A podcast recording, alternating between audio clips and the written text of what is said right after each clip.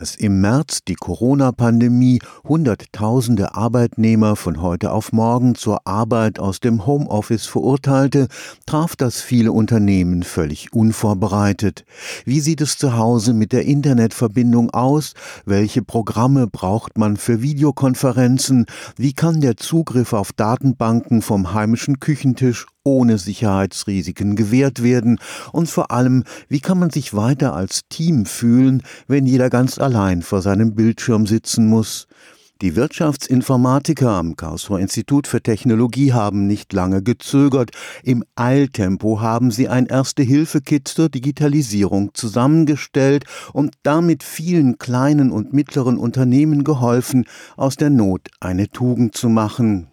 Der Mensch ist ein soziales Wesen. Die Kommunikation über Mail, Telefon oder Videochat kann dieses Bedürfnis nach Gemeinschaft nur unvollkommen befriedigen. Ich empfange weniger soziale Signale, dann haben Sie vielleicht nur noch die Emoticons oder Emojis. Das ist natürlich wenig reichhaltig. Auf diese Aspekte muss man eine Antwort finden und erst dann kann man auch diese ganzen Vorteile von Homeoffice oder verteiltem Arbeiten nutzen. Ivo Benke arbeitet am Institut für Wirtschaftsinformatik des KIT.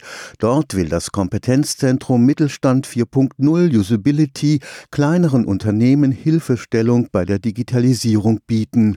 Die Empfehlung fürs Homeoffice, die Frequenz der regelmäßigen Kontakte erhöhen. Es kommt auch sehr stark auf den Job an, aber durchaus muss diese fehlende Nähe, die ja plötzlich nicht mehr vorhanden ist, irgendwo aufgefangen werden. Das kann durch mehr Kommunikation und auch möglichst reichhaltige Kommunikation, indem man regelmäßige Meetings, tägliche Stand-ups beispielsweise einführt. Das sind Möglichkeiten, um dem entgegenzuwirken. Feste Rituale können den Arbeitstag auch im Homeoffice strukturieren. Grundsätzlich ist es ein Vorteil natürlich in der Präsenzarbeit, dass man dieses Privatleben vom Berufsleben Berufsleben sehr gut trennen kann. Wenn ich zur Arbeit gehe, bin ich bei der Arbeit. Wenn ich wieder nach Hause fahre, bin ich zu Hause. Das fällt natürlich weg beim Homeoffice und für die meisten ist es sehr gut, da eine Struktur zu haben und dementsprechend sollte man das auch unterstützen. Ich bin beispielsweise morgens einfach mal einmal um den Block gelaufen während der Corona-Hochphase, um diesen Arbeitsweg zu simulieren. Das hilft durchaus, mental sich auf die Arbeit einzustellen und abends dann eben wieder zu lösen. Man hat natürlich oft dieses Bild, noch zu Hause um elf auf dem Sofa noch eine E-Mail zu beantworten. Das erzeugt psychologische psychologischen Stress. Das muss jeder für sich selbst wissen, aber sie gehen ja auch nicht in Jogginghose zur Arbeit. Es ist ganz sicher so, dass Strukturen dort helfen, die man sich vielleicht dann eben selber setzen muss. Technisch muss der Arbeitsplatz zu Hause in der Regel aufgerüstet werden. Heim, Büro, Homeoffice fähig machen. Man muss dann jeden Mitarbeiter kontaktieren, was ist notwendig, um gute Arbeit zu leisten. Und man kann natürlich auch ihr Büro zu Hause, wo sie vielleicht hin und wieder mal am Schreibtisch sitzen und auch private Dinge haben, nicht vergleichen mit ihrem Büro am Präsenzarbeitsplatz. Und um gleiche Verhältnisse zu schaffen, sollte man das eben ermöglichen, dass der Mitarbeiter das auch hat. Selbst wenn die Corona-Krise irgendwann hinter uns liegt,